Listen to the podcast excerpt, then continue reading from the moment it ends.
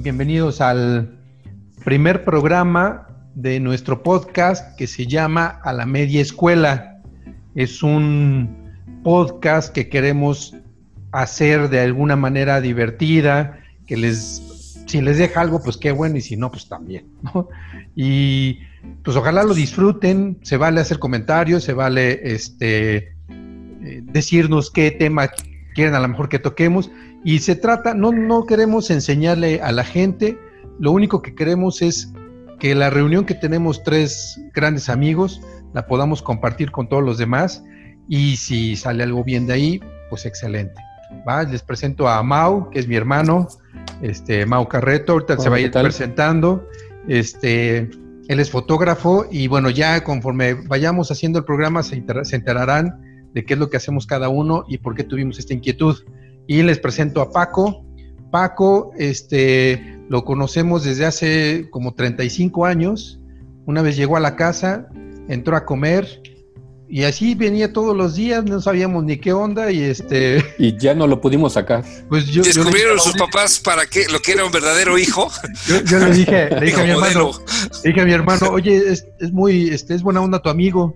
Me dice, no, pues yo pensé que era tu amigo, o sea, quién sabe cómo llegó. y después sus papás les dijeron la verdad. Ándale. el verdadero hijo de los Carreto y fui yoga. Exacto. ¿Y quién se iba a quedar con la herencia? Ajá. ¿A ah, que no les han dicho todavía? Bueno, bueno, que todavía yo sigo esperando fuera. no, ese es Paquín, también es un hermano, 35 años. Paquín, más estoy calculando más o menos desde la secundaria. Sí. Así es. La fallece un buen rato. y hoy, hoy quisimos hablar, tenemos varios temas, pero hoy quisimos hablar de cómo llegamos a ser lo que somos. Paquín es médico, bueno, dice que es médico. Este, yo soy escultor y mercadólogo y algo hicimos durante la infancia y mientras fuimos creciendo que nos trajo hasta este lugar y creo que es buen momento de que investiguemos qué, ¿Qué fue? Porque aunque mi hermano lo conozco, pues obviamente porque es mi hermano, pero no tengo idea de por qué se metió a la fotografía. Entonces, ¿qué te llevó a ser fotógrafo, Mau? Porque creo que desde la prepa, ¿no? Desde la secundaria, no me acuerdo, creo que tomaste una carrera, no, una carrera, una materia optativa, ¿no? Creo que era fotografía. Así es, este, sí fueron en, en tercero de prepa, este, que nos ofrecieron un cursito de foto pero desde, desde antes yo recuerdo que una vez acompañé a mi papá a ver a uno de sus amigos este, en esa época, creo que iba yo en la secundaria más o menos, en segundo, primer año, y, este, y tenía su, eh, eh, en su casa un cuarto, ¿sí? así con los negativos, con los químicos, con sus ampliadoras, y este y yo creo que, es, que ese fue el este, momento que más me gustó de esa reunión. ¿Sí? Entonces yo vi sus químicos y luego ya lo veía también pues en, en las este, películas, pero también eh, me gustó mucho eh, eh, ver esas, esos este, detrás de este, cámaras, cómo filmaban. Este, no sé si Recuerden que ese tiempo creo que los domingos más o menos pasaban los este, esos documentales de Disney, de que cómo se hacían las películas y los efectos. Y lo que me gustaba era ver mucho fierro atrás para sacar una. ¿Sin albur? este, eh, y que sacaban un, eh, una toma a lo mejor de un rostro pero que tenían muchos aparatejos que yo no sabía, pues en ese tiempo para qué era. Entonces, este, eso me gustó muchísimo, el, el, ver cómo eh, eh, hacían una escena que no te imaginabas, pero hacían una secuencia y como que iban pegando, ¿no? Pero entonces eh, llegó ese curso en, en la secundaria y sin querer, pues se me facilitó mucho empezaron con los datos y me este, acuerdo que mis compañeros como que no le agarraban muy, muy rápido la onda y pues yo sí. Y dije, órale, pues creo que esto es lo mío.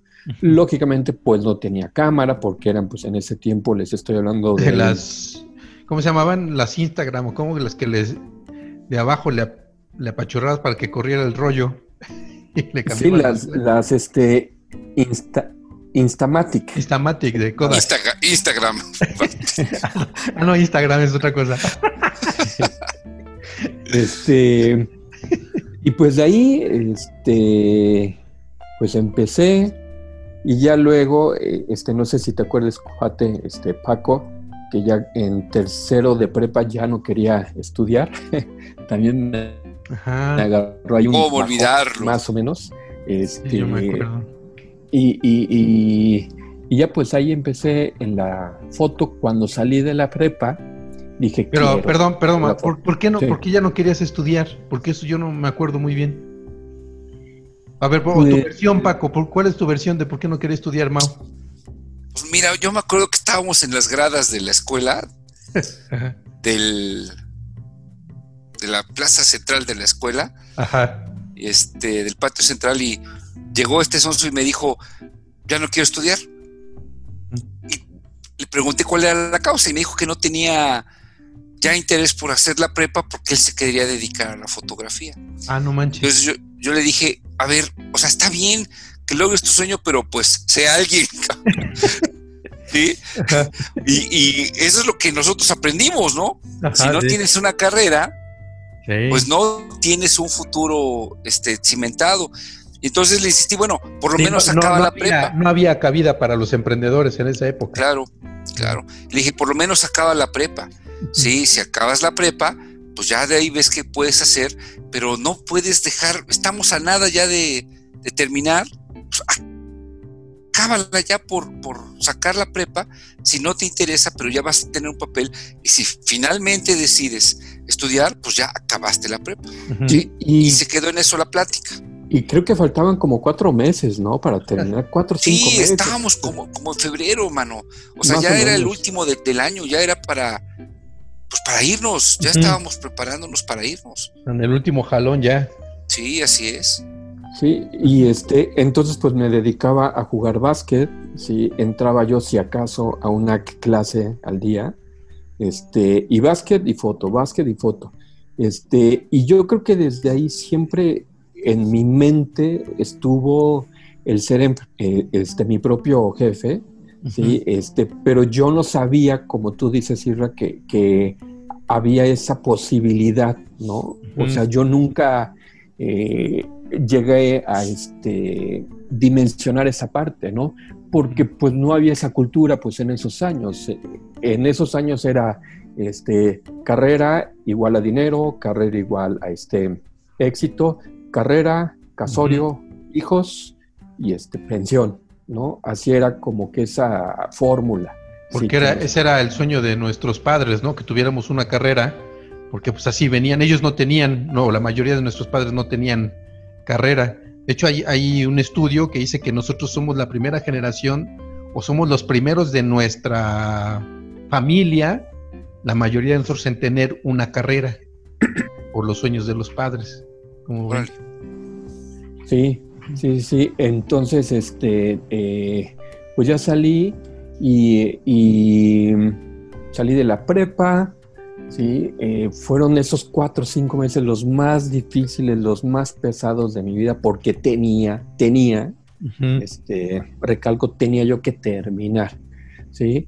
Entonces salí, este, y pues investigué escuelas, y, yo creo que lo que nos este, funcionó mucho ahí, y este, hablo por los tres hijos, fue que nuestros papás, sin conocer mucho lo que nosotros queríamos hacer, escultura, música y yo este, fotografía, pues este, contamos con ese este, apoyo a ciegas porque pues ellos no este, conocían ¿no? lo que nosotros queríamos hacer, pero siempre este, contamos con el apoyo, ¿no? Entonces, este, pues ya entré a la foto, este, yo no quería hacer otra cosa para nada, para nada, este, y ya pues me metí, me metí y yo empecé a estudiar en agosto y mi primer trabajo profesional lo tuve en noviembre. Recuerdo que cobré 3 millones y medio de pesos cuando eran millones. Ah, no manches. Sí, sí, sí, sí. Metí este, una factura, Este, y yo diría que es eso que me pagaron ahorita equivaldría como a unos 8 mil pesos, yo creo, 7 mil más o menos. Órale. Este, eh, a mis 18 años. Entonces, pues para mí fue un boom porque este, apenas empezaba, tenía yo agosto, septiembre, octubre, noviembre, tres meses más o menos. Recuerdo que cobré el cheque un 21 de noviembre, ¿sí? este, y, dije, pues de aquí soy, ¿sí?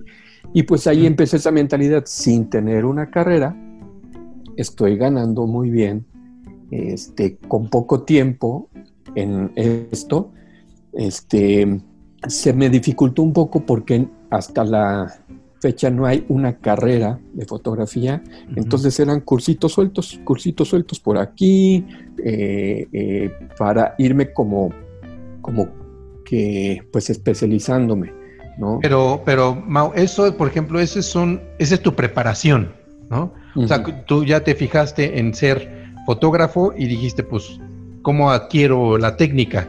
Eh, o los conocimientos para ser el fotógrafo que quiero.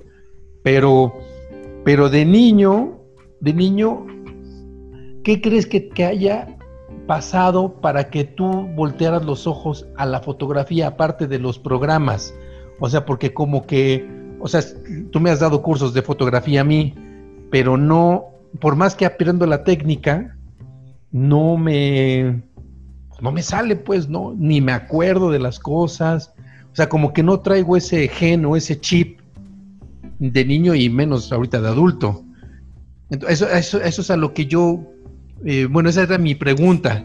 O sea, ¿qué nació en ti? ¿Qué pasó en ti de niño mientras ibas creciendo que, que, hizo despertar ese médico o ese fotógrafo que, que tienen? Pues este, eh, pues yo desde niño siempre me gustaban muchas cosas y pues hasta la fecha tantito eh, eh, veía esto, tantito me metía esto, tantito me metía al otro, ¿sí? Y yo creo que la fotografía fue, fue, la, fue la congruencia de lo que yo soy, ¿sí? Porque pues hasta la fecha saco fotos de niños, saco fotos de, de construcciones, saco foto aérea, ¿sí? Entonces la fotografía me ha dado seguir con lo que yo era de este niño, que me gustaba una cosa hoy, mañana otra, y siempre he sido bastante curioso y gracias a la fotografía, ¿sí? He podido abarcar cosas. ¿sí? Este, yo de niño decía, quiero ser doctor, ¿sí? Y he sacado foto médica. Quiero ser policía y he cubierto nota roja, he cubierto nota policíaca, si quiero ser arquitecto y de hecho mi primer trabajo del que les digo que cobré esa cantidad fue sacando fotos de obra. ¿sí? Mm, eh, yo quería ser bombero y sacaba fotos con los bomberos. ¿sí? Yo quería ser este, este investigador y he sacado fotos ¿sí? para, para comprobar infidelidades. ¿sí? O sea, eh, gracias a la fotografía he sido un día lo que yo quise ser de niño. Mm, y de hecho, cuando, cuando entro a este quirófano, hasta la fecha, este, eh, pues, pues me dicen, doctor, y yo, ¿qué tal, señor? ¿Qué tal, señor? Sí, sí, sí. Cuando iba yo a sacar fotos a la obra, me decían, Arqui, y yo. Sí. Este, sí, sí, sí, o sea. Oye, oye, este Mau, ¿y ves que tomaste clases de pintura? En la Casa de la Cultura. Tenías creo que ocho años, ¿no? Seis años. Seis años. Por ejemplo, la pintura que tomaste como aprendizaje ahí influyó en ser fotógrafo también, porque a final de cuentas, pues es, es otra manera de fotografiar. Este, pues la pintura, eh, o sea, específicamente no. Ah, Sino eh, la pintura, el baile, eh, pues yo soy bailarín desde niño, me encanta el baile desde niño. Este, de hecho, si no fuera fotógrafo, yo creo que fuera este bailarín de esos tiempos de Milton Gio, ¿se acuerdan? O de Olga Briskin. de, o de Gina Montes. O de Gina Montes. ¿Cómo se llama? De Fito Girón, de Fito Girón. Ajá, de Fito Girón en Fiebre del Sábado por la noche. Este, Eh, pero pues en ese tiempo no había tantas escuelas, academias. No. Este, y como que creo que el leotardo nunca se me vio bien, entonces pues también no, no, no lo use por eso. Pero este, yo creo que en general el arte, el arte, el cine, la música, la, este, pues la arquitectura, el baile, la pintura, me dio esa, esa sensibilidad que pues, yo creo que ya traes desde niño, pero mi medio para expresarme ¿sí? es a través de la fotografía. ¿Sí? Entonces, este, yo creo que sí se combinaron mi gusto por el arte, la sensibilidad que tengo, ¿sí? Eh, mi, mi este, curiosidad que nunca me he podido quitar, este, me decía mi mamá, o este, nos decía, este, busquen una cosa y dedíquense a una.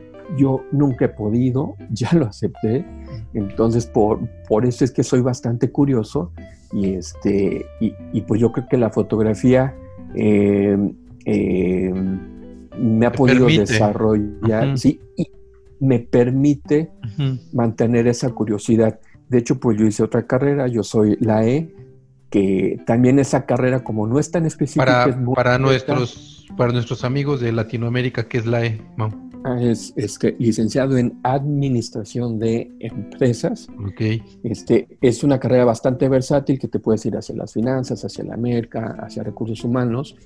Este, escogí esa carrera precisamente porque no es solo merca, no es solo finanzas, no es solo este, eh, este, o sea, o sea, es muy, es muy, muy amplia. Entonces yo creo que ahí se define mi, este, naturaleza. Oye, pero de su familia, de, ¿quién es artista? Porque, porque tienen que saber nuestros amigos de China Chirra, que eh, son tres hermanos. Uno fotógrafo, uno músico y el otro pues, escultor, ¿no? Eso sería tu definición como tal. Sí. Y, los tres se dedican a algo artístico. ¿Quién de la familia, eh, de parte de papá o mamá, que ustedes estén enterados, eh, tiene ese esos dotes? O sea, como, como, como individuo que haya sido alguien que se haya dedicado a esa parte eh, artística? Pues mi mamá eh, borda y teje. No lo hace a lo mejor como para, o para alguna exposición, pero ya tiene esa sensibilidad y esa habilidad. Pero sí tenemos tíos que, que declaman, tenemos primos que cantan. Por parte de mi mamá es donde, hay donde más hay este, cantantes o... ¿Y antepasados han buscado en su árbol genealógico? Eh, mi, nuestro bisabuelo materno, el papá de mi abuela materna, ah, sí, el, saxofón. ¿A poco? sí, el saxofón. Ah, ok, ok. Ah, eso no sabía. O sea, pues, valdría la pena buscar su árbol genealógico de, de algún artista en alguna época de, de, los este, Salazar. Pues el que más se acerca, el que más se puede acercar es Salieri. ah, ándale. Por Salazar. Creo que de ahí, creo que ahí deriva. Sí, ok, ok, discúlpame. y este también. este, una tía, una tía abuela materna, según cuenta la historia y se hizo una tesis, fue pianista de Agustín Lara.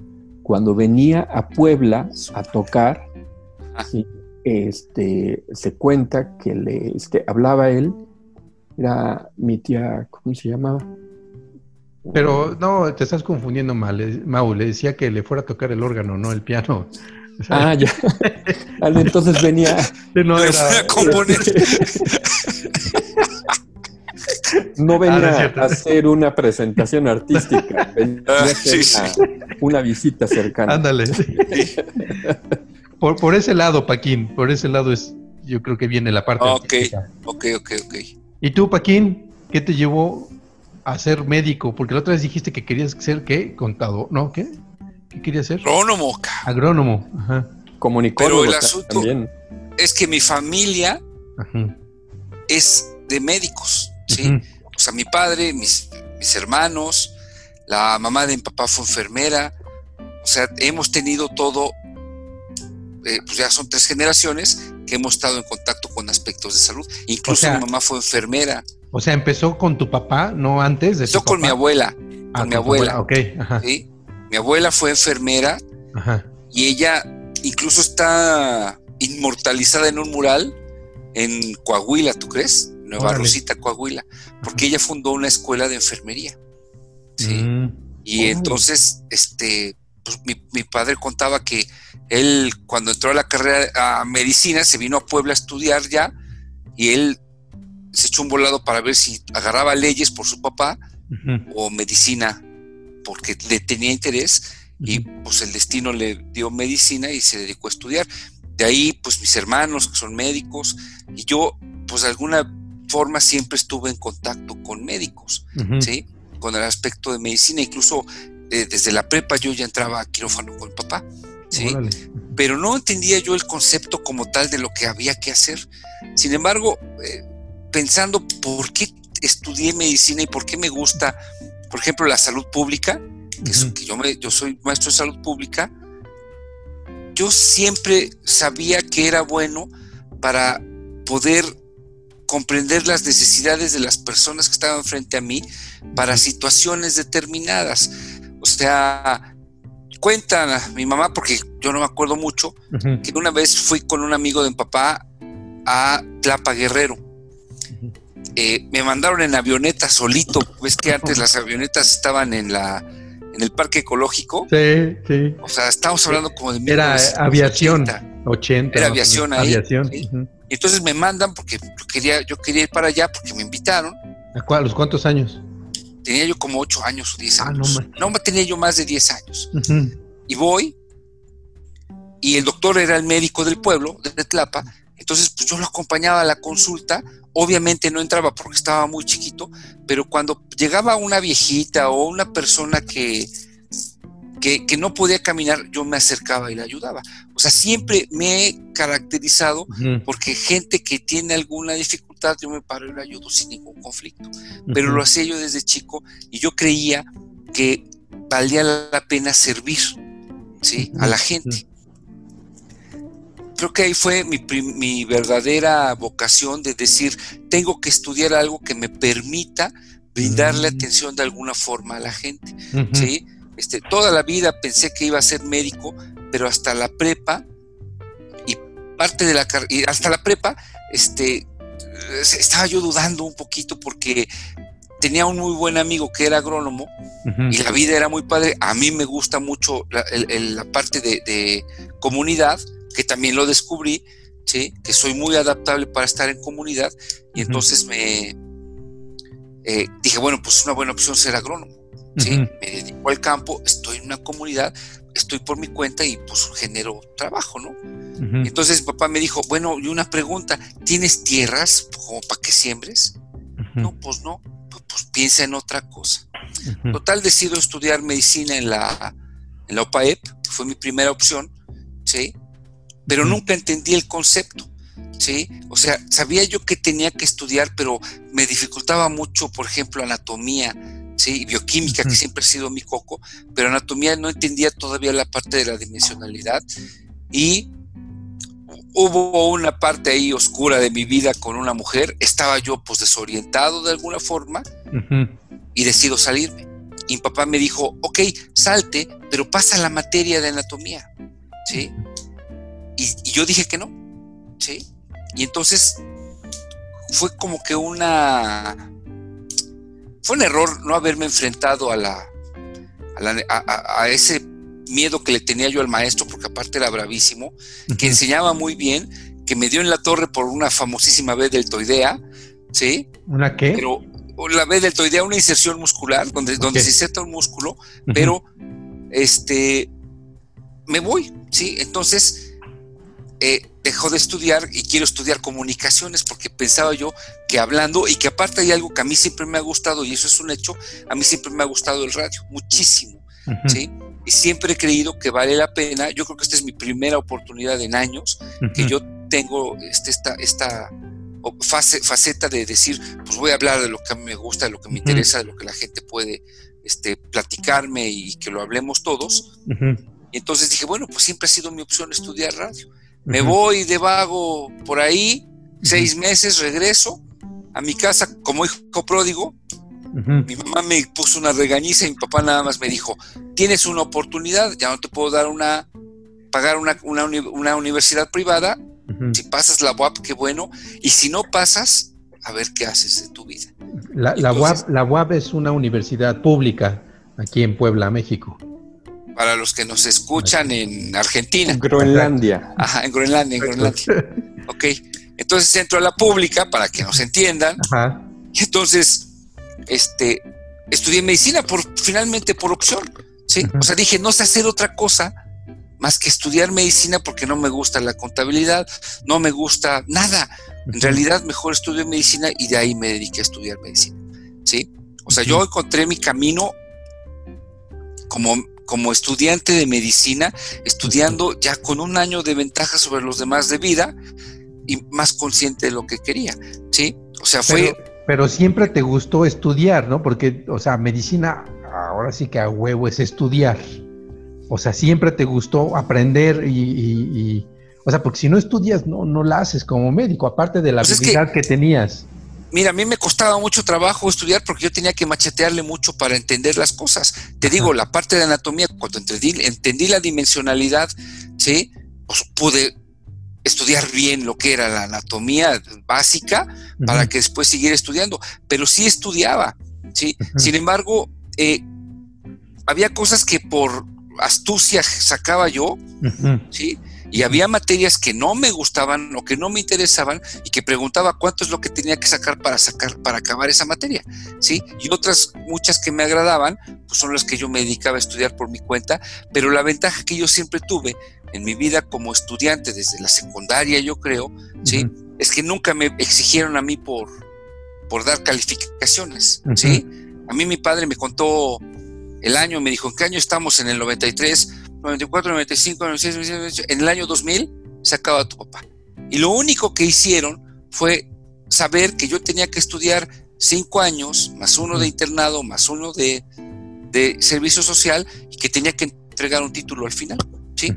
Y a mí nunca nadie me exigía, entonces yo estudiaba por convicción. ¿sí? No estudiaba porque fuerza tuviera que generar una, un resultado para mi familia.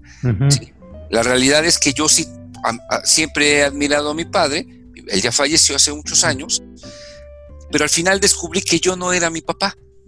¿sí? que yo era Francisco Cajica, ¿sí? Y lo he dicho muchas veces, yo soy Paco Cajica y yo tengo estos defectos, tengo estas virtudes, este, no, puedo ser como mi padre, el virtuoso, ¿no?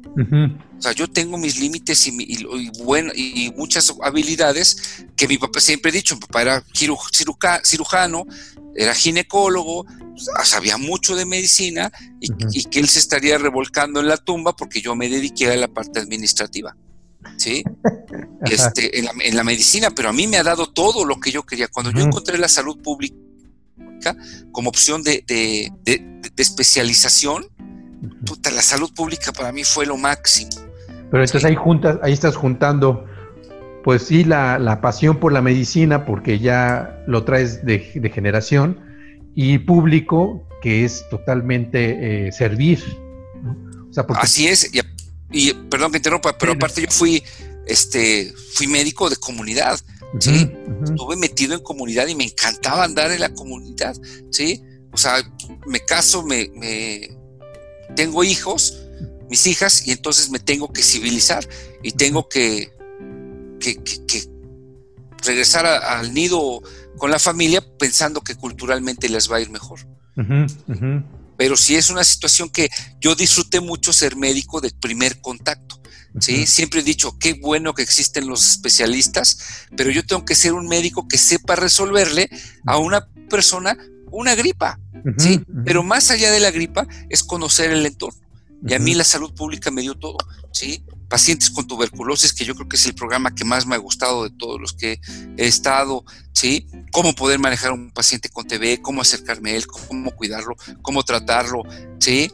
Este, eh, tengo muchas anécdotas de eso. Trabajaba yo con parteras tradicionales, ¿sí? O sea, tuve que aprender la forma de, algo que se llama interculturalidad, que es el conocimiento de la comunidad más el conocimiento científico y combinarlo. Entonces, yo encontré todo lo que he querido ser gracias a la salud pública. Finalmente me dediqué a la parte administrativa y eso me jaló para pues cambiar mi giro, ya no estar en comunidad y hacerme responsable de, hospitales. Pero la administración me llenó también. Al mismo tiempo aprendí administración, aprendí gestión, aprendí organización, aprendí el proceso administrativo como tal, que es algo que también desarrollo. ¿sí? Entonces, pues he hecho todo lo que yo he querido gracias al, fundamento médico. ¿sí? Oye, Cuate, este, pregunta y, este, curiosidad. ¿Tú jugabas de niño a ser doctor o a algo así referente a... ¿sí? claro. Hacía yo experimentos ah, de tierra y de y de cosas que encontraba yo los guardaba en el refri y mamá me cagoteaba cada vez que encontraba mis frascos ahí, ¿sí? Este, tu morgue, ¿no?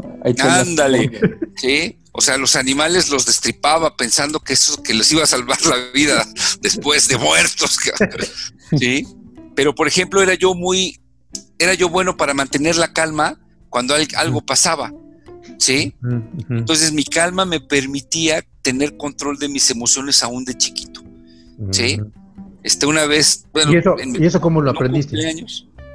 No sé, hermano. Yo creo que eso se adquiere, el, tener temple para determinadas situaciones. Este, no sé cómo se adquiera, pero es tener mucha frialdad y saber cómo reaccionar ante lo que ocurre. ¿Sí? Una vez me le di un ojazo a un zapato con mis lentes me abrí completito el, párpado. Entonces me limpié, estábamos jugando en el, en el parque, me limpié, pude ver y dije, bueno, no perdí el ojo y tenía yo 15 años. Entonces fui con mi ojo tapado, mi madre me vio, estaba toda espantada porque era un sangradero, ¿sí? Este, fuimos con mi padre para que me suturara, vaya, y mi control de, de, de mi problema estaba resuelto. Ah, que efectivamente, más bien el temple, ¿sí? ¿Qué pasaba con el temple respecto a las situaciones que ocurrían con mis amigos, con mis conocidos? Manera, no es que resolvieras el problema médico, pues eras un niño, sino qué tanta capacidad tenías para guardar la cordura ante una situación difícil. Y en el aspecto de salud, lo que uno tiene que guardar, pues de entrada como médico es la cordura, ¿no?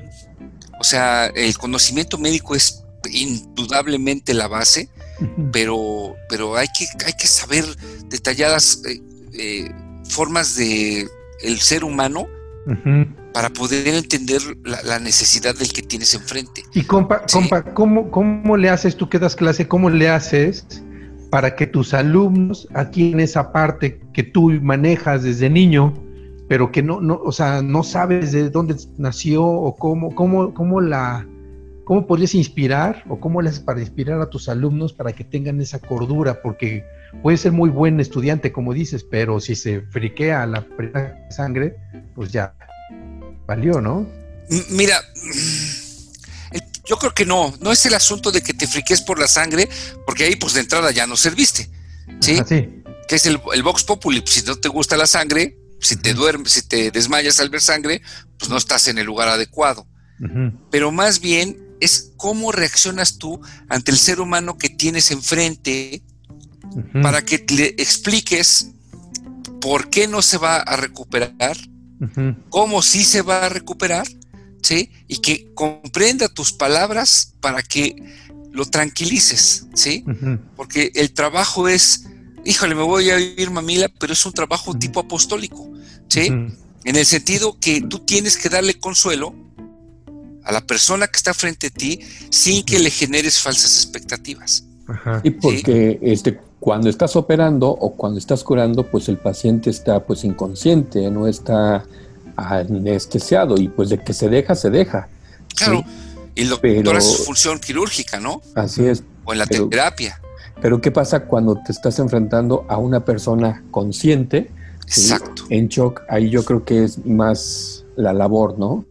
sí porque muchas veces pues hay que quedarte, quédate callado, déjalos que hagan su catarsis de estar llorando, de no entender lo que le está pasando al familiar, ¿sí? Y entonces mi labor con los alumnos es enseñarle todo ese tipo de situaciones que ocurren, que pueden ocurrir con una misma persona si le vas dando noticias diferentes, ¿sí? Entonces, eh, yo creo que a mí para eso me contrataron en, la parte educativa, ¿sí? Para compartir mi experiencia desde el punto de vista primer nivel de atención que te digo, ese es mi base y mi fundamento, entender el, sistema, el sistema de salud, eh, hablar de la problemática social, política, económica del sistema de salud general, para que después en la parte técnica administrativa, las materias que yo doy se, se relacionan a eso, a que lo que yo he aprendido desde el punto de vista primer nivel más segundo nivel hospitalario como director es, es enfrentarme con el médico tratante, con el ayudante del médico tratante, con el paciente, con el amigo del paciente, el familiar, la jefa de enfermeras, la enfermera, el de informática, el de sistemas, el, del, el de las bombas de agua o de gases, y a todos les tengo que dar una respuesta. ¿Sí? Entonces es lo que yo comparto. Y yo y creo que lo, eh, lo aprendido por mi padre o por mi madre o la herencia de mi abuela, pues es servir. ¿Sí? Hay días que indudablemente no sabes contestar siquiera si, si te quieres poner un pantalón negro o blanco. ¿sí? Pero el trabajo es que todo el tiempo que estás con paciente, o en este caso tratando de enseñar a los alumnos, pues que sean conscientes de, de que las cosas se tienen que resolver para el beneficio de todos sin que caigas en un problema ético, ¿no? Ok. Que eso es lo que yo, he, aprendido en estos años. Órale, Paquín, qué padre. Sí, Padre, amigo. Qué, padre. ¿Qué onda, Isra? Súper bien. Platícanos, Isra. Pues yo, este, yo empecé desde muy, también muy chiquito viendo esos programas de detrás de las cámaras, sobre todo de Star Wars, que ya ves que la pasaban cada diciembre. y este, y siempre me gustó ver cómo manejaban los, los muñequitos y que explotaban las cosas y, se destruían, pero eh, cómo nos engañaban. Para mí era un engaño, ¿no? Que hacían eso y de repente en la película parecía que todo era real y eran muñequitos, eran eh, las figuritas de Kenner, así chiquitas, chiquitas. Entonces siempre me gustó eso y sin darme cuenta empecé a, a plastilina con distintos materiales que me iba encontrando para tener mejor a mis... yo tenía muchos muñecos de acción de, de G.I. Joe, de Star Wars. Había unos muñecos grandes que eran los, hombres de acción y los tuve desde que tenía pues como cinco años o cuatro. Y me acuerdo, me queda muy grabado, porque también cuando era niño coleccionaba esos eh, luchadores, ¿se acuerdan de los que estaban así? Con las manos, ándale, esos, el santo y todos esos.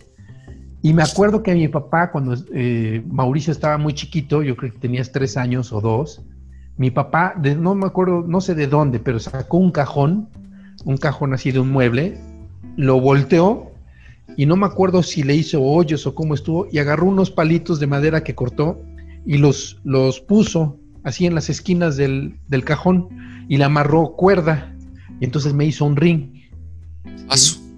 O sea, un ring grandote y yo con ese jugaba, o sea, lo tengo súper grabado. Pero más que se me haya grabado el ring, porque sí lo tengo como, como una, una buena referencia y me acuerdo perfectamente el color y todo, la cuerda, todo, todo me acuerdo perfecto. Se me quedó muy grabado el hecho de que mi papá pudo hacerlo, o sea, que no lo compró. O sea, yo a los cinco años, cuatro, no tenía idea de que se compraban las cosas o se vendían, ¿no? Pues no tenía nada de idea de eso. Pero al no tener esa idea, y mi papá, cuando como vi cómo lo construyó, se me quedó muy grabado el hecho de construir cosas. Entonces, este, como que siempre estuve construyendo, o sea, si me voy hacia atrás, yo me acuerdo que construía todo y en los juegos que tenía con Mauricio, porque Fernando nació 10 años después, pues siempre inventábamos muchas cosas, ¿no? armas, de jugar, armas, cuerdas. Veíamos tantos programas que ahí inventábamos todo. Entonces, este, mi papá, o sea, sí nos compraban cosas, sí nos compraron juguetes y eso, pero yo no sé por qué había veces que querías algo y yo, bueno, no sabía, ahora ya lo entiendo como papá, pero a veces querías algo y mi papá no nos lo compraba, ¿no? ¿Por qué? No tengo idea y si le pregunto ahorita no se acuerda. Pero yo recuerdo, o sea, siempre estuve haciendo cosas. Plastilina, pues ya ven que no teníamos cable, no teníamos nada de lo que hay ahorita, ni internet. Entonces siempre estábamos haciendo cosas, siempre inventando. Cuando eh, había fiestas en la casa y había una botella que no me acuerdo si era de Terry o de qué, una botella que tenía una red amarilla. Terry. Pues la cortábamos, nos encantaba que hubiera fiestas porque la cortábamos y esas redes eran para los muñecos, para jugar a que cazaban y el, el, safari y todo ese tipo de cosas. Trampas. Trampas. Luego vino Rambo, la, la, primera película de Silvestre Stallone como Rambo, y veíamos cómo hacía las trampas de tipo Vietnam, ¿no? Con hilitos y cosas. Y Mauricio y yo jugábamos a eso y hacíamos trampas. Se llenaban de lodo, puercos. así hacíamos todo, todo, todo. Y luego, no me acuerdo que en las caricaturas de Box Bunny habían, hacían secuencias de, de cosas que, no sé si se acuerdan que, o en algunas películas, que sonaba el despertador y entonces salía una gallina y ponía un huevo y luego se activaba otra cosa y al final salía el desayuno porque el huevo caía, se partía, se cocía todo y también el café se servía y no sé qué. Eh, eh, ese tipo de cosas cuando íbamos a Guadalajara con mis abuelos, mi mamá, mi mamá, mis tíos y mis abuelos se iban al teatro o a algún lugar y cuando llegaban en la noche con los juguetes de un primo que, vivía allá, que en paz descanse, con sus juguetes armábamos una secuencia así, ¿te acuerdas, Mau?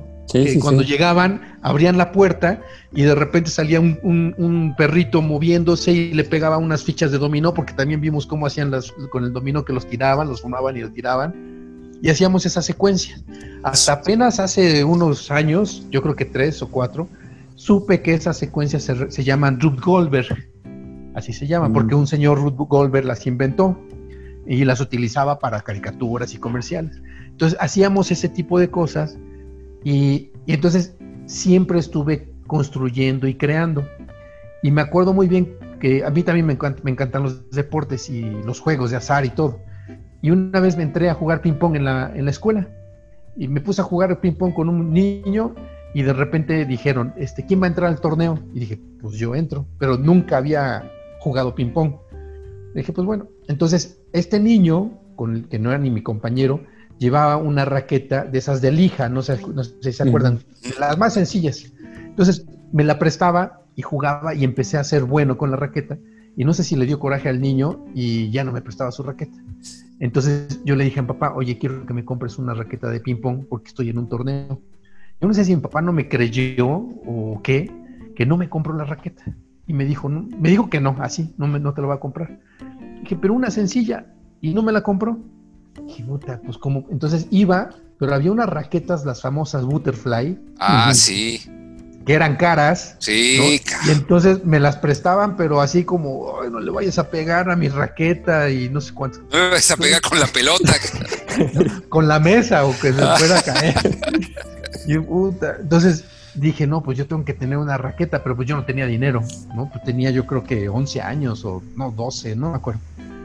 Entonces, no sé, me encontré una tabla, una tabla cuadrada y creo que con un serrucho o algo que teníamos una cegueta, no sé, la tracé, hice mi óvalo, la corté y este y le pegué unas lijas con pegamento blanco. Ah, su. Y entonces y el mango se lo hice con una cuerda de saltar que mi mamá tenía una cuerda para saltar, pero tenía los manguitos, eran de madera, entonces se la quité y como pude se la atornillé y eso, y entonces me hice mi raqueta de ping pong. Entonces fui y participé en el torneo y gané el cuarto lugar con mi raqueta. Hechiza, con tu raqueta hechiza. Y entonces ahí me di cuenta que ah, podía hacer cosas. O sea, yo tenía 11 años, más o menos. Y, este, y desde ahí, desde mucho más chico, siempre estuve haciendo cosas y cosas y cosas. Y este, luego para tener dinero, es mi hermano cuando nació, mi hermano Fernando, este, yo siempre buleaba a mis hermanos porque yo soy el mayor. No me digas. Pues sí, no se te nota. Luego vamos a platicar de este trauma. El bullying. Sí, traumas causados por los hermanos mayores. Pero, pero no sé si te acuerdas, Mau, que yo era muy tímido, súper tímido. Miedoso también. Miedoso, su tímido. Chillón. o sea, con, tal de que, hace cuando yo iba a la tienda, íbamos a la tienda. Sí, cabrón, no, no manches. Íbamos a la tienda y yo le decía a mi hermano, eh, cómprame unos chocorroles o algo. Y decía, no, Israel, cómpratelos tú. Decía, cómpramelos o no juego contigo, o te pego, porque le llevaba como 20 centímetros de, estatura y pues me lo sonaba. ¿Al Fer? Lo obligaba a que No, a mí. Ah, no, a Mauricio. Ah, a ti, A Mauricio. Sí, porque no, no, no me gustaba hablar con la gente, pues. Ah, Entonces, con, con Fernando, mi hermano, este, le decía, ¿quieres tener dinero? O sea, lo convencía, ¿no? Decía, no, pues sí, Isra, pues órale, creo que tenía siete años o algo así. Entonces, no sé por qué empecé a jugar con plastilina, hice unos pingüinitos, y entonces mi papá le hizo una cajita a Fernando y yo se los daba a Fernando para que los vendiera. Entonces yo fabricaba y él era mi vendedor. Entonces vendía y ya teníamos dinero. ¿sí? Con eso íbamos adquiriendo dinero. Entonces después ya empecé a vender y me di cuenta que era bueno para las ventas y dije, pues voy a estudiar algo. Entonces ya por eso estudié mercadotecnia, pero por un tío. Pero, pero era, estudié mercadotecnia por este tío porque me gustaba mucho lo que hacía y tenía una gran influencia en mí hasta la fecha. Yo creo que sobre todo los, los, los sobrinos ha tenido una gran influencia. Pero yo estudié mercadotecnia por él, por eso soy mercadólogo. Pero siempre eh, tuve esa idea de, de, fabricar, de construir cosas. No de ser escultor, porque la verdad nunca me pasó la idea de ser escultor. Y luego en Mercadotecnia, cuando yo estaba en la universidad, hubo una clase que se llamó ya como en séptimo cuatrimestre, que se llamó creación de productos nuevos. Entonces dijeron, tienen, la tarea del examen era crear un producto nuevo e inventarle todo, la segmentación, precio, distribución, todo lo que tiene que ver con, con un producto. Y dije, puta, ¿cómo lo hago? ¿Cómo lo hago? Y entonces pues, agarré plastilina, hice un teléfono así chiquito, con forma de balón de fútbol americano y todo, y lo congelé y lo llevé como proyecto y le gustó al maestro. Dije, no, pues de aquí soy. Entonces yo dije, me voy a dedicar en mercadotecnia a creación de productos nuevos. Luego nos encargó una campaña publicitaria, fui a negociar con lo de la Azteca, con Chocolates La Azteca, porque ellos distribuían Gatorade aquí en México. Entonces fui con ellos, me regalaron producto de Gatorade, había eh, Gatorade en polvo que todavía no se vendía aquí en México, pero ellos ya me lo habían dado a mí. Me dieron una pancarta, etcétera, y con un amigo aquí que hacía nacimientos, Juan Carlos Urrutia, eh, me prestó una fuente y total que inventé ahí una manera de, que saliera supuestamente agua por la llave, pero la llave estaba pegada en un, en un cartel de Gatorade porque le metí una manguera y entonces subía el agua y, caía por la llave. Parecía que estaba saliendo por atrás, pero realmente era una fuentecita. Entonces dije, no, pues aquí soy. O sea, ahí siempre estuve inventando. Y entonces, de la pregunta que yo les hacía de qué es lo que te llevó a hacer lo que eres, porque ahorita ya ven que tengo mi, empresa de, eventos o de escenografías y de fabricación, de escultura, de modelismo. Hago botargas, hago puppets. Entonces, ¿por qué soy lo que soy? Porque desde niño, con lo que mi papá hizo cuando me transformó un cajón en un ring, que se me quedó muy grabado y les digo, lo que se me quedó más grabado es que la gente puede hacer cosas, como mi papá, ese ring. Y yo dije, esa es, esa es la manera de vivir, haciendo cosas desde los cinco o cuatro años que había mi papá. Para mí no existía otra manera de, de vivir. Y luego con, la, con las restricciones que nos ponía mi papá del dinero, de comprarnos cosas, dije, pues si no las tengo, las voy a hacer yo. Entonces, a, mi manera las iba fabricando. Y ahorita, a la fecha, sigo haciendo lo mismo. Si no lo tengo, pues lo fabrico. ¿no? Si no, obviamente hay muchas cosas que no puedo, no puedo fabricar porque no sé tecnologías, algunas cosas, pero sí puedo hacer este un, para, para, recargar mi tablet. No sé, este, ¿te acuerdas, Mau, que a los muñequitos que se nos perdían las pistolas de los, de los Jedi y todo eso? ¿Te acuerdas que encontramos una manera de hacer unos, unos portapistolas y se los cosíamos a las piernas. Los paracaídas que, que hacían de bolsas de plástico, yo dije, no, no me gustan, están horribles porque es una bolsa de plástico. Entonces mi papá empezó a hacer bolsas y no sé qué, y tenía un material plástico. Entonces lo cortaba, yo lo cortaba y combinaba negro con blanco, negro con blanco y lo cosía. Y entonces ese era mi paracaídas, pero un paracaídas así rectangular, bonito, así como de como de las películas, pues. Entonces, te digo, siempre estuve fabricando y como aprendí electricidad, o sea, mi, mi, mi formación siempre ha sido de hacer. En el taller de, de secundaria tomé electricidad yo me hice mi primera caja de herramientas, este, teníamos varias casitas, ¿te acuerdas, Mau? Casitas de Playmobil, pero teníamos yo creo que unas siete casas. Y a todas les puse luz. Y de los Exim West. Los Exim West. A todas con pilas les puse foquitos y todas prendían en la noche. No, los míos eran comunitarios y no, no, llegaba la luz en esa época acá. era, era de comunidad. Los era comunitario los míos. ¿eh? Entonces yo también, la, la base ya tenía yo. Sí, exacto. Lo que es, caray. Por eso te digo, siempre ya lo traes de niño. Sí, huevo. Entonces yo le ponía luz a las, a las casas. Tenía un, un, helicóptero también de Playmobil que dije, tiene que volar este helicóptero, tengo que hacer que vuele y también como de 14 años, mi papá nos compró una, una colección de libros de proteo, era ciencia ficción con ciencia. Y ahí me puse a estudiar aerodinámica, cómo, cómo volar ah, un helicóptero, te lo juro. Y entendí la aerodinámica y, y, con unas reglas de esas de 30 centímetros de las de como policarbonato, las calentaba y las doblaba para que hicieran esto y, nos regalaban eh, carritos con motores y todo eso. Entonces le quité el motor a un carrito, se lo puse, le puse unos alambres y logré que diera vuelta el rotor con las hélices. Pero obviamente no tenía la, fuerza suficiente para que volara el helicóptero, ¿no? Pero pues le, instalé un interruptor y lo prendía y mi helicóptero tenía hélices que giraban. Con un motorcito. Manches. Sí, o sea, siempre, siempre estuve haciendo cosas que funcionaran ah, e inventando, Oye, pues. ¿Y tienes algo que sea que tengas guardado desde esa época? Que digas, esto es mío y lo tengo aquí. No, compa, no, no tengo. tengo unas fotos. ¿Tienes este, algo? No, ¿Alguna foto que, te, que sea significativa?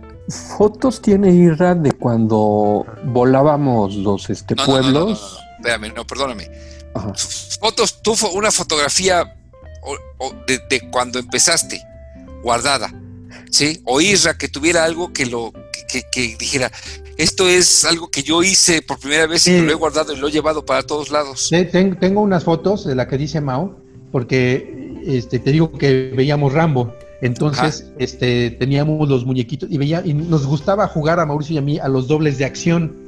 O sea, como que nunca éramos los artistas, ¿no? O sea, no éramos el, fregón de la película, sino que éramos, no, éramos los dobles de acción, los que sufrían. Y practicábamos y lucha y todo. Y, entonces se me ocurrió hacer una aldea este, vietnamita, pero con espagueti crudo. Entonces agarraba espagueti crudo, lo cortaba y lo pegaba con, pegamento blanco. Y esa semana no comieron, güey.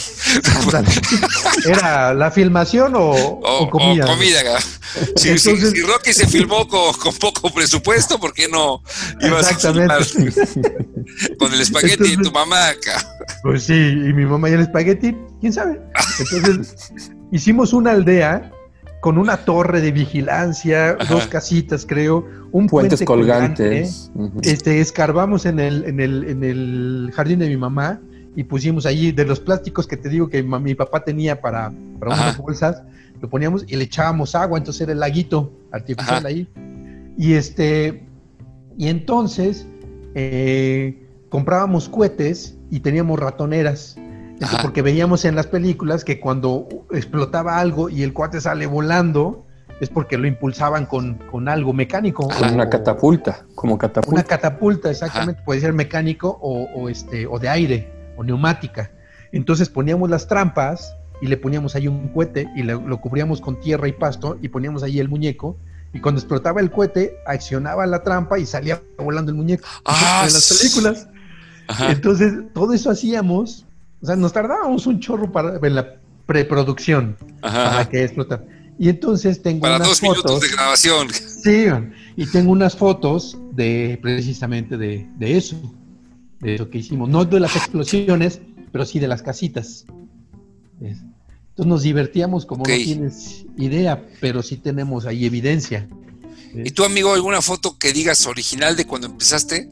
Sí, sí, sí tengo, este, lógicamente, eh, como yo empecé en el 92, pues era todavía la, la foto con este película, con film, con este negativo.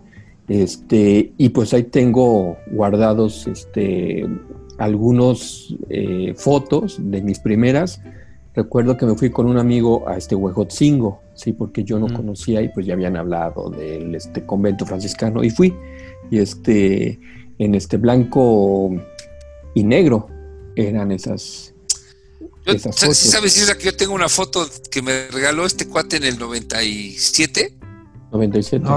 Te la voy a enseñar.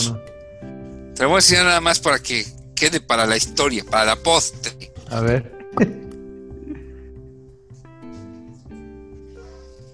Está interesante, Mau, no, no sabía, no me acordaba que ibas a dejar la, la escuela. No, no, pues este, ahora sí que casi nadie sabía eso, porque si no. Pero, o sea, me, me acuerdo ahorita que lo mm. mencionaste, sí, pero así que lo tuviera fresco, ¿no? A ver. Ah, de la, ajá, del centro, ¿no? No, es de San Miguel de Allende esa foto. Mm. Mira, hasta dedicada y todo, cabrón. Sí. Gracias, tanto amor. ¿No? Por todo lo que me haces. Besos todos. Chiquito papi. Ajá. Tú no me pegas como mi hermano me pegaba cuando iba yo en la secundaria. Pero 17 de enero del 98. Sí, cuando sea cuando sea famoso el señor Carreto, yo sí esta la subasto, cabrón. ¿Cuál, amistad? Oye, pues, pues, tú tienes, tú tienes cosas que, ahora sí que tienes cosas que te hemos hecho. Ajá, tengo mi Batman, pero mi Batman es reciente. ¿Sabes qué tengo, viejo? Un vaso de los acereros que me hiciste Ajá, el... cabrón. Ajá. Sí, sí, sí, pues, fíjate. Es lo que, lo que te queremos, Paquín. Sí, cabrón. Yo no y nosotros no tenemos nada tuyo. ¿Cómo no? ¿Cómo no? ¿Qué más quieres? y bueno, ya, ya para ir terminando, ya que conocemos este lo, lo que nuestros orígenes.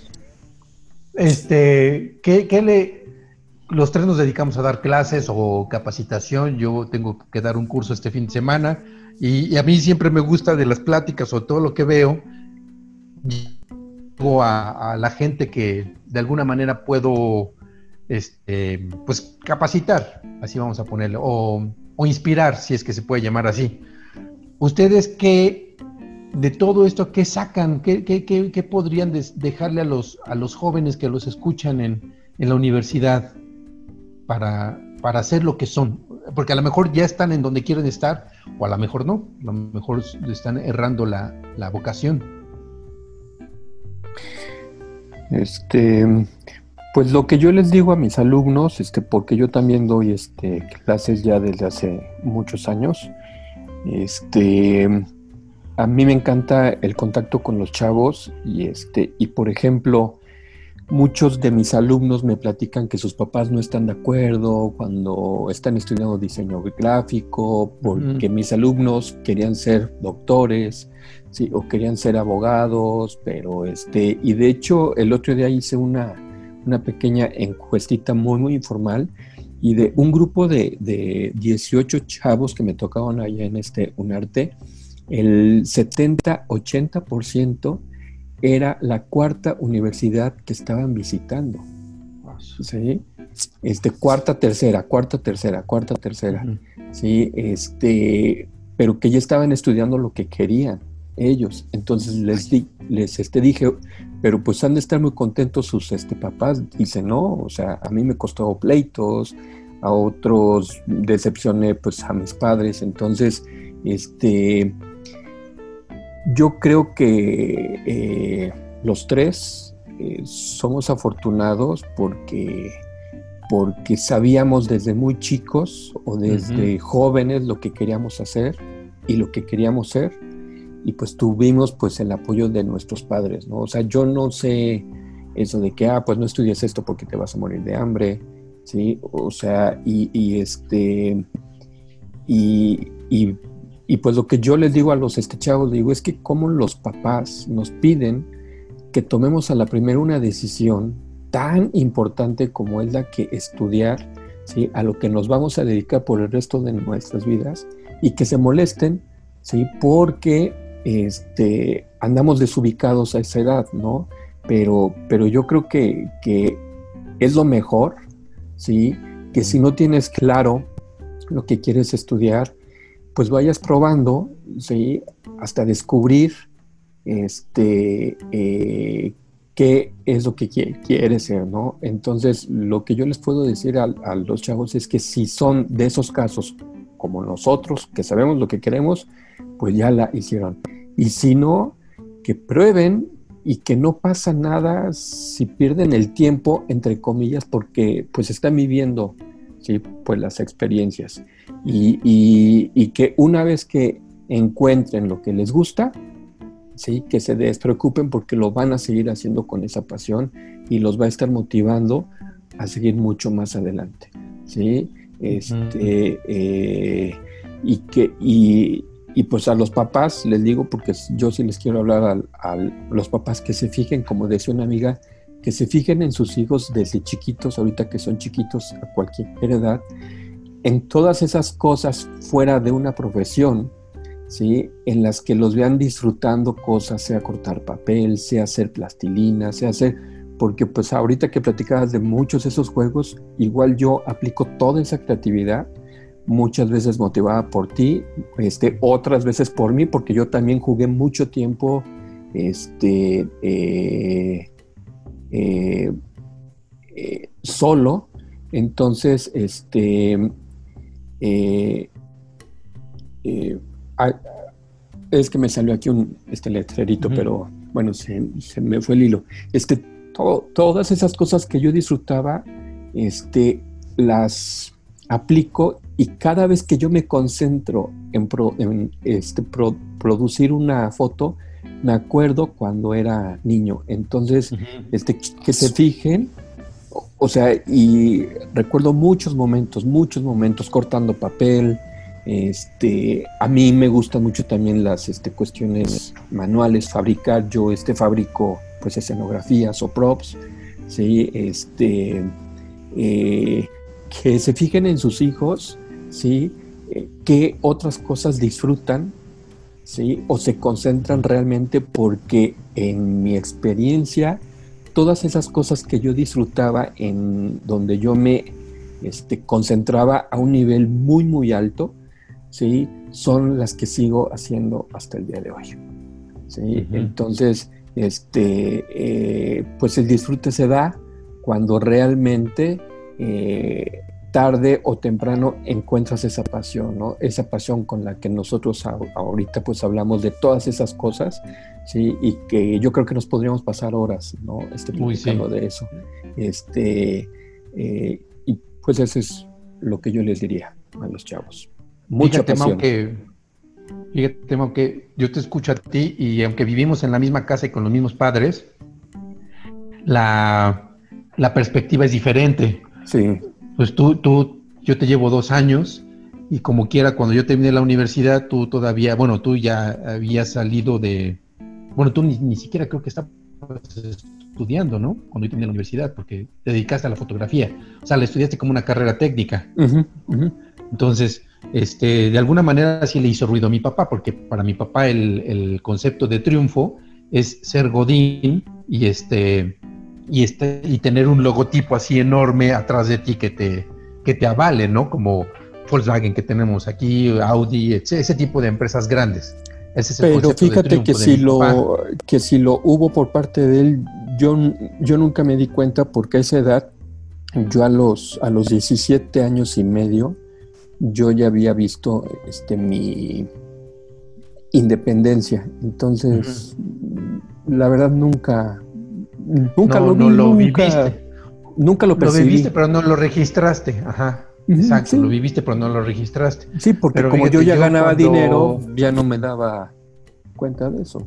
Pero fíjate, cuando yo decidí irme a Guadalajara a estudiar, este, porque yo no estoy aquí en Puebla, este, mi papá me decía, me metió a un curso de diseño gráfico porque sabía que era bueno para dibujar, pero yo estaba terco con que quería mercadotecnia y no me arrepiento, es de las mejores decisiones que he tomado. Entonces, este, me voy a Guadalajara a disgusto de mi papá, este, me advierte que si repruebo, la primera que repruebe me regresa a Puebla y por eso saqué buenas calificaciones, porque mi papá sí lo hubiera hecho. Y regreso a Puebla y me quiero dedicar a, a, este, a mercadotecnia, no encuentro trabajo y me dedico a hacer figuritas. Y entonces mi papá, pues ahí pues no le, no le cuadra que su hijo que se fue a Guadalajara a estudiar, que me le costó una lana en una universidad privada, se dedica a hacer figuritas. es lo que yo decía cuando me dediqué a la salud pública y a la administración, que mi papá se reiría de mí y se burlaría de mí que cómo me dediqué yo a eso. Es lo que yo supongo que él me diría. Probablemente él mi papá me dejaba ser, ser yo, ¿no? Pero también tenía yo ese concepto que mi papá me pudiera haber criticado lo que, a lo que yo me dedico, ¿eh? Porque son las expectativas de ellos, ¿no? Sí. Entonces yo ahorita lo que podría decir es, si tú quieres hacer algo, porque me sorprende lo que dices, de, de, alguna manera me sorprende de que tus alumnos es la cuarta universidad, la cuarta universidad, la cuarta carrera que están probando, este, porque mi hija es igual, es de la tercera universidad que está probando ahorita y pienso que es una moda. Pero entonces yo le diría a los muchachos, si quieres algo, pues tú lucha por él y, y haz lo que tengas que hacer para lograrlo, porque esa es mi experiencia. Es Pero mi sin nuestros prejuicios, Isra. ¿Sí? O sea, sí, que ya nosotros no metamos nuestra cuchara de, de, como te decía tu papá, que pues sacabas, fíjate, lo voy a decir irónicamente, sacabas 10, saca 10 si no te saco. Exacto. Como que no te suena, no te suena familiar, cabrón. Sí, más o menos. Pues como que, como que hay algo que, que, hay que reflexionar, cabrón. Sí, sí, sí. Y a lo mejor lo quiero justificar de otra manera, ¿no? Pero, no, no. pero, este, pero, pero también, y también me sirvió, ¿no? Porque, porque me dediqué a hacer y fue como un reto, porque dije, no, de aquí no me sacas. O sea, no me, no me regreso a Puebla, me regreso con los pies por delante, pero no con las orejas este, largas, ¿no? Porque me, me, las haya jalado mi papá. Y, y mi rebeldía fue que, me, que hice lo que quise en cuanto a estudio, después hice lo que quise en cuanto a, en cuanto a empresa, en cuanto a, forma, a formación profesional. Sí trabajé en una empresa, le di gusto a mi papá unos años trabajando en una empresa grande, después me salí y ahí se decepcionó otra vez. Antes era el hijo que trabajaba en Volkswagen, después es el que hace figuritas. Y ahorita, pues yo ya hice mi empresa, ¿no?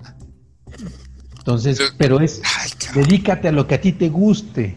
Sí. Y si pero, tiene, si te, y si, pero si te fijas ahorita, o sea, ya pasando todo esto, lo que platicamos, uh -huh. los tres estamos haciendo lo que se nos hinchó la gana a pesar de y a pesar exacto de quienes. Entonces, al final puede ser un camino más áspero, más largo, más ruinoso, más redundante, pero al final uh -huh. yo creo de los pocos, porque conozco, bueno, dentro de mis amigos de mi edad, de mi generación o de nuestra generación, hay mucha gente que no está haciendo lo que realmente uh -huh. quisieron desde el principio o sí. que no pudieron encontrar ese camino, ¿sí? Y bueno, yo creo que esto va a ser para otro podcast en uh -huh. donde hablemos experiencias de gente que estudió cierta carrera y que y pues está pasando hoy día, ¿no? Que tienes que dar ese giro de este tuerca uh -huh. y pues al final encuentras que hacer pasteles, ¿sí? Porque ahorita no hay de otra, esa es tu pasión, uh -huh. ¿sí? O que fabricarte cosas porque ahorita no hay dinero para hacerlo, esa es tu pasión, ¿sí? Uh -huh. Entonces, este, al final pues esto se resumiría en que los tres estamos haciendo lo que queremos. ¿Sí? Y estamos encontrando esa felicidad. ¿sí? Uh -huh. Entonces, ¿por qué no dejar a los chavos ¿sí?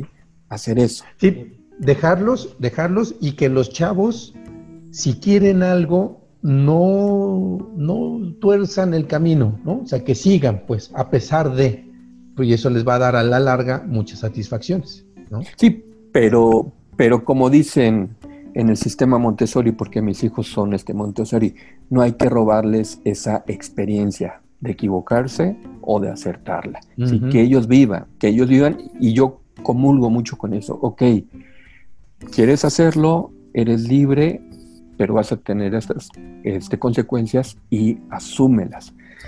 Como nosotros nos equivocamos, ellos también se tienen que este, pues equivocar, nada más hay que dejarlos, hay que dejarlos. ¿Sí? Así es. Paco, ¿tú qué les dirías a los yo, Yo busco más el aspecto de ser humanos, ¿sí? Porque el conocimiento científico lo van a adquirir de una forma u otra, ¿sí?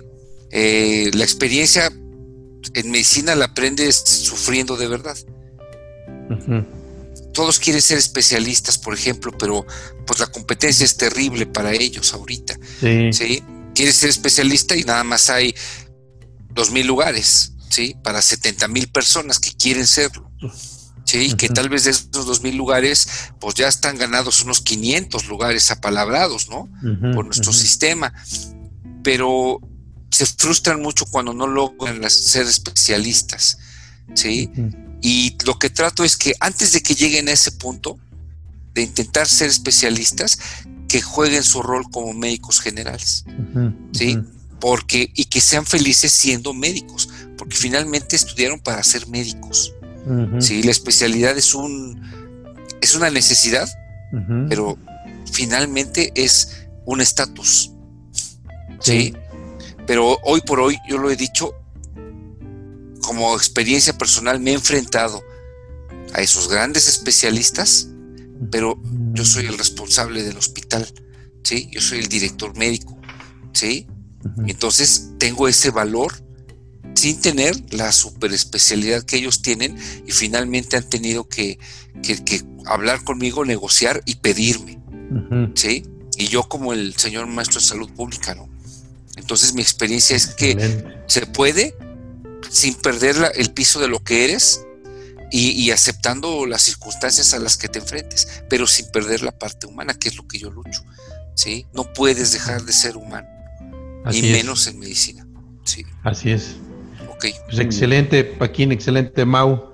Este, pues es lo que les dejamos a ustedes, lo que nuestro primer podcast. Hay muchas áreas de oportunidad que vamos a, a cubrir pero realmente lo estamos haciendo por, como dice Mau, porque nos gusta, como dice Paco, siempre quise estar en la radio y hoy se, se da la oportunidad y es un gusto que nos estamos dando a nuestra edad, casi en el quinto piso. Sí, Y estamos descubriendo, creo que nos divertimos, yo me divertí, mucho. De al final, me ustedes. Al final probablemente los únicos que nos van a escuchar van a ser nuestros hijos, cabrón. Sí, pero, yo creo que es una experiencia genial hablar. Sí, esto nos va a dar muchas cosas. Es un buen ejercicio. no, está genial, hay mucho de qué hablar. Así es. Me encantó. Es un muy buen ejercicio. A mí también me, gustó mucho. Pues ya estamos, eh, ya tenemos los títulos para los siguientes y este, pues los esperamos el próximo podcast. Vamos a sacar lo que quincenal, ¿no? Sí, vamos a mandárselo a, Camila, a, Liz, y a, Narda, y a Narda para que nos pongan like. De, este, déjenlo de tarea con sus alumnos y van a ver que, que sí lo van a escuchar más personas. pues nos despedimos este, este eh, del podcast. Cuídense y nos vemos en la siguiente.